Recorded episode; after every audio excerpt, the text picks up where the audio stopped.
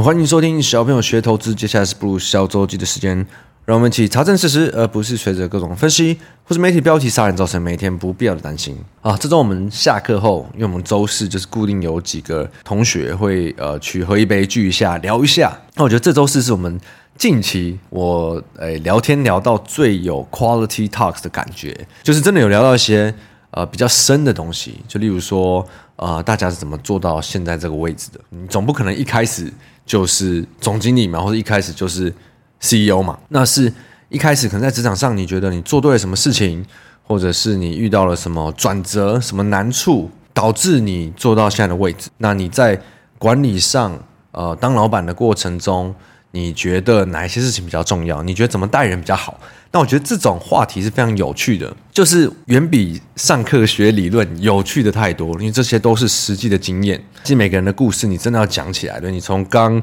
毕业入行，讲一些自己家庭的故事，再到现在怎么会到做到这个位置，其实每一个人的故事都可以讲蛮久的。所以，我们昨天从下课九点喝到十二点多，才讲了两个人半的故事。我的故事，我的故事才讲一半，刚好最近因为有上节目。有讲一些自己的故事的，我其实也蛮惊讶的，因为我一直以为我的事情应该讲蛮多的，因为我们 Podcast 也第一季到第二季两百多集的嘛，周记我也讲了快一百集了。我在最近录节目的时候，我竟然发现我自己很多以前在呃工作上，尤其在外资的后面的这五六年，很多事件、很多故事，我竟然好像真的都没有好好的提到。凯瑞也常跟我说：“哎，这些事情你应该可以有机会好好的慢慢把它讲出来。”但我真的是到最近上节目才意识到这件事情。最近上了新马拉雅的一个节目嘛，就是他一开始问我想要讲什么，我就说我想要分享一些呃，在求职路上可能比较迷惘，然后在职业上很多不顺的经历，一些转折。那面对这一些难题，我怎么慢慢呃养成现在相信的一些理念？那节目的制作人就叫我去找以前我在呃圈子的照片。我才意外的发现，以前工作的照片超级少的。那么或许也是因为年纪的关系，一开始工作的时候，那时候还没有在用智慧型手机嘛，所以那时候也无可厚非。可是，一四一五年之后，五六年来，我竟然捞捞得出我在工作上拍的照片，有八十趴都是那种加班拍的，没有人的办公室，几乎没什么在工作上拍的照片。这我自己是超级意外，因为我以为我应该至少可以找出个一些出差的照片吧，但那真的也很少，所以才意识到哦，原来工作上我真的不会拍到任何照片，或是没有想去拍任何照片。那我其实很后悔，当时就算是很辛苦，或者是觉得工作很烦的时候，应该还是要多拍一些照片记录一下。那我是不知道听众们会不会也是这样，还是其他都有拍很多在工作相关的照片？我觉得大部分人应该是没有了。但就因为这周这个讲故事，突然让我想到了，呃，我一直都觉得我之后一定会开始找我 EMBA 同学来上我们的来宾篇，因为他们都很多故事可以分享。那尤其我们呃小朋友学投资节目也很喜欢用呃老板的思维、老板的角度去分享一些，因为我们平常如果不是当老板的人，可以去理解说啊，为什么呃这些老板他们会以这个角度或这个思维去想事情。老板的话，他们又是怎么去看待投资这件事情呢？那现在再加上一个，他们可以分享他们怎么从一开始，对，他们是顺利的吗？还他们遇到很多挫折转折，怎么做到现在这个位置？我，这样讲起来感觉好像每个人都可以至少来讲个 三五集的感觉吧。干脆我看可以开另一个单元或者另一个节目的程度了。那反正这个再看我呃之后怎么安排吧。说到这个呃，大家现在可能常听到我在提 EMBA 嘛，因为毕竟。这个是占现在生活很大一部分，每礼拜都上课，上课以外还有各种活动，会跟同学约之类的。那九月又要开始申请下一届了，我记得台大、政大好像都是差不多的时间点。那九月底是交件申请的文，然后十一月放榜。所以如果你现在是在人生职涯的阶段，你对这有兴趣的话，我其实是还蛮推荐的。那如果真的有听众有申请有进来。以后可以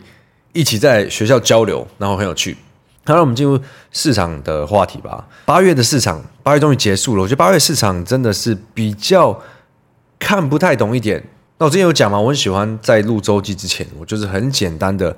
Google 美股，然后我会去看前两三页的新闻，因为通常这样就是最直观的。那当然也很清楚我，我不是属于那种会很努力的去花很多时间研究很多东西的细节，或者是很多公司的财报。我比较喜欢看一个呃大方向，用一周一周的这个周期去抓出。诶，我觉得如果它是一个行情明显、方向明显，那我比较会喜欢去多做一些动作。如果不是的话，那我觉得相对比较保守一点，让自己生活比较不会这么累啦。尤其因为我一直都不自认为是一个全职交易者、专职交易者。啊，我比较觉得我自己是在斜杠做很多事情，交易投资这一块就是呃我生活的其中一部分。我是会比较这样定义自己啦，所以我一直在找一个比较轻松的模式，就像我周记在讲的这样。那这周呢，我看整体市场让我很意外，因为前阵子记不记得市场就是一直在炒，因为经济数据有可能怎么样，所以接下来官员要持续再开始升息的机会很大嘛。结果这周又变成在炒经济数据令人失望，所以这周公布美国的什么七月份的个人消费支出啊，PCE 表现一些可能经济正在降温，所以市场又开始预期哦，FED 可能不会去升息，要升息跟不要升息都是你在讲，而且光是这样讲还可以影响整体市场的走势，那或许是把它本来就这样走，然后拿来当理由嘛，也有可能。可是光这些看这些呃最直观的消息，我是我是觉得蛮傻眼的，哪有对一下你要升一下不要升，然后市场还真的因为这个反应。但如果实际上你去你去看美股这些呃科技的全值啊，或者是成值排行，就是像苹果啊、，NVID 啊那些大的科技股，都还是维持相对强势。那也有人说，可能是因为呃苹果在接下来他们的发表会的前戏可能会涨到那边为止，等等的。但我觉得跟呃，就是至少今年前面比起来，我觉得就是比较没有这么这么的明确了。那上周才讲到，呃，可能市场比较不看好，金流也是比较流出的。那这周马上又来个反转，所以我我自己就会认定说啊，最近的状况我比较看得不是很懂，所以我就不会很积极。那反正本来就不是什么时候都需要参与的嘛。那尤其是我最近才常常在跟呃很多人聊，不知道是不是因为。年纪越来越大的问题，你会开始考虑做一些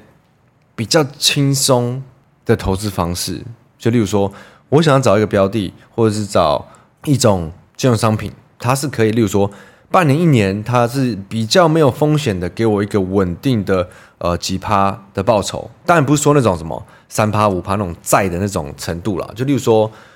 我觉得我比较有信心做到的，呃，可能是二十趴、三十趴这种，不会。再过度的去期待那种很高的报酬率，那也或者是当然是年轻的时候跌倒过很多次，才发现，因为每一次真的受伤的时候，都是你过度去追求那个报酬，或者是你在